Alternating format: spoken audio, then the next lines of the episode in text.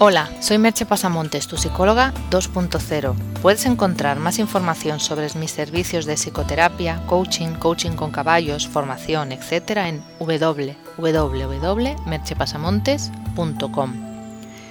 El podcast de hoy lleva por título Encontrar el bienestar en las pequeñas cosas.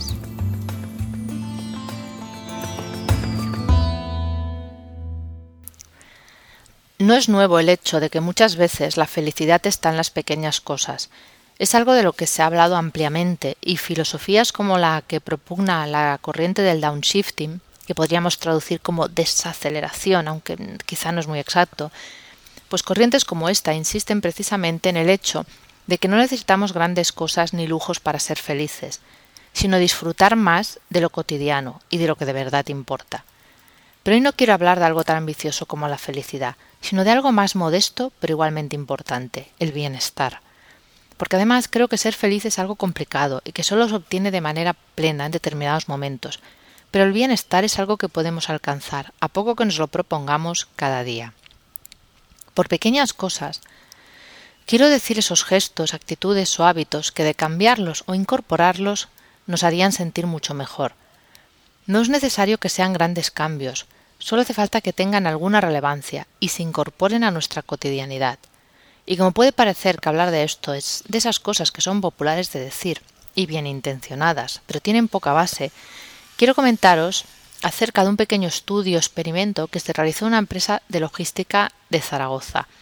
El estudio lo llevaron a cabo un grupo de expertos de diferentes departamentos de la Universidad de Zaragoza. Tenéis el link completo al estudio en el blog, si queréis mirarlo. Los investigadores se propusieron evaluar el impacto de un programa de estiramientos de 10 minutos de duración realizado tras la jornada laboral y querían ver el impacto que tenía sobre la ansiedad de los trabajadores que habían medido con varios test eh, previamente al estudio y volvieron a medir al finalizar este. Las conclusiones del estudio fueron la implementación de un programa de estiramientos en el lugar de trabajo resultó eficaz para disminuir los niveles de ansiedad, dolor corporal y agotamiento, así como para aumentar la vitalidad, salud mental, salud general y flexibilidad. Bueno, creo que son los resultados realmente buenos para una intervención de 10 minutos al día.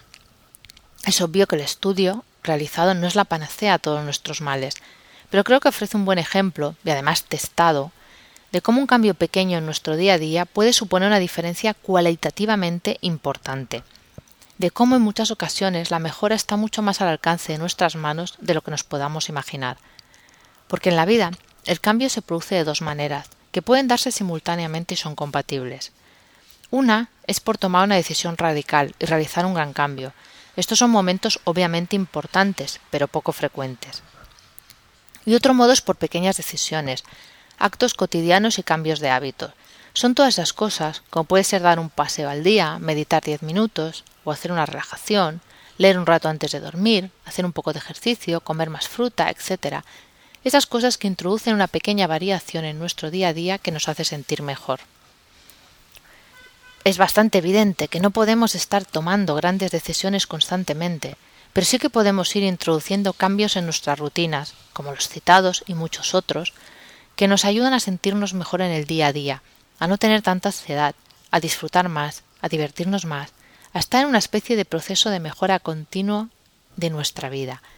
Cambiar de hábitos no es sencillo, pero al hacerlo de una manera ligera, con pequeñas modificaciones, facilitamos mucho el proceso y aumentamos la posibilidad de consolidar esas mejoras. Estoy convencida de que vale la pena intentarlo, ya que es mucho lo que puedes obtener por más bien poco. Te voy a hacer solo una pregunta. ¿Qué pequeños gestos cotidianos podrías hacer para sentirte mejor? Puedes encontrar más información sobre lo hablado en este podcast y links al estudio y otros temas de tu interés en www.merchepasamontes.com. Hasta aquí el podcast de hoy. Te espero en el próximo podcast. Bye bye.